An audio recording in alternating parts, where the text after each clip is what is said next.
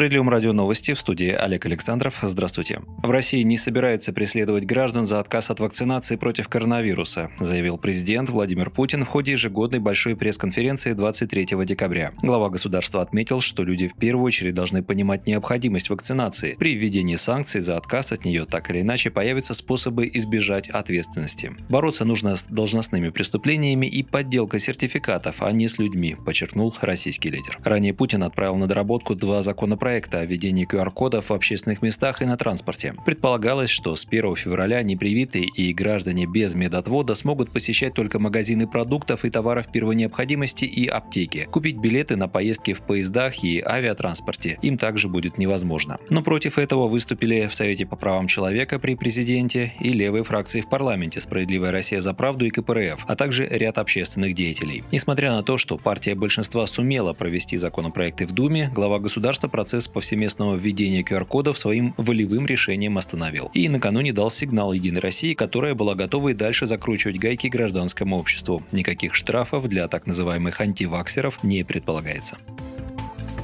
Минздрав зарегистрировал новый препарат для лечения коронавируса МИР-19. Это спрей для носа или жидкость для ингаляции. Разработчиком стало Федеральное медико-биологическое агентство ФМБА. Препарат на генном уровне избирательно подавляет активность жизненно важных последовательностей РНК вируса. МИР-19 по сути антидот против вируса, действие которого основано на механизме так называемой интерференции молекул рибонуклеиновых кислот, которая выключает действие в живых клетках РНК вируса SARS-CoV-2. Он эффективен против всех штаммов коронавируса коронавируса, включая микрон, что делает его универсальным, отметила глава ФМБА Вероника Скворцова. В Минздраве добавили, что эффективность препарата исследовалась в красной зоне стационаров у пациентов со средней степенью тяжести COVID-19. Лекарство показало эффективность в сравнении со стандартной терапией, отметили ведомстве.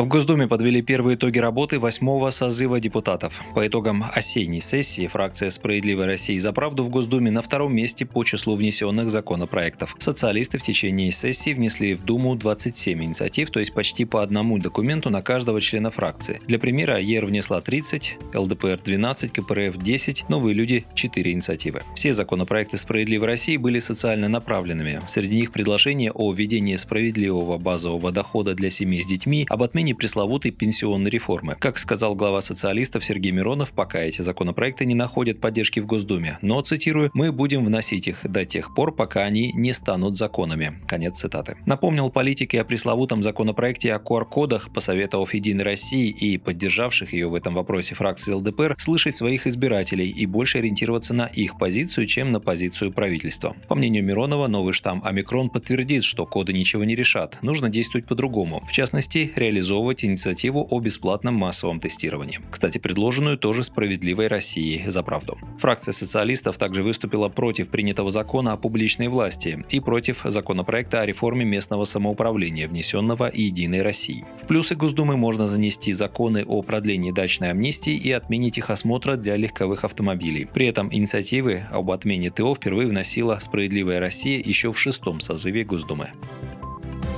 А накануне Миронов выступил за легализацию криптовалюты и внедрение цифрового рубля. Он полагает, что жесткая позиция Центробанка по криптовалютам не дает России развивать эту перспективную технологию и делает ее зависимой от западных платежных систем, сообщает его пресс-служба. На фоне большинства развитых стран наш ЦБ занял пещерную позицию по отношению к криптовалютам. Мы должны лидировать в этой перспективной технологии, а не закрываться от нее. Криптовалюты помогут не только обойтись без платежной системы SWIFT, но и построить принципиально новую схему финансирования бизнеса и промышленности в обход банков, считает глава справедливоросов. Кроме того, внедрение цифрового рубля сделает коррупцию физически невозможной, а признание майнинга видом предпринимательской деятельности принесет бюджету колоссальные доходы, полагает он. Однако пока бюджет не получает с этого ни копейки из-за позиции ЦБ, хотя Россия занимает третье место в мире по объемам майнинга, заявил Миронов. Планы внедрить цифровой рубль к 2030 году вызывают только насмешку, потому что к 2030 году это синоним слова «никогда», считает Миронов. Банк России последовательно выступает против использования криптовалют для расчетов внутри страны, поскольку они не обеспечены государством. В России закон запрещает компаниям и физлицам использовать цифровую валюту для оплаты товаров и услуг. При этом ими можно владеть как цифровыми финансовыми активами.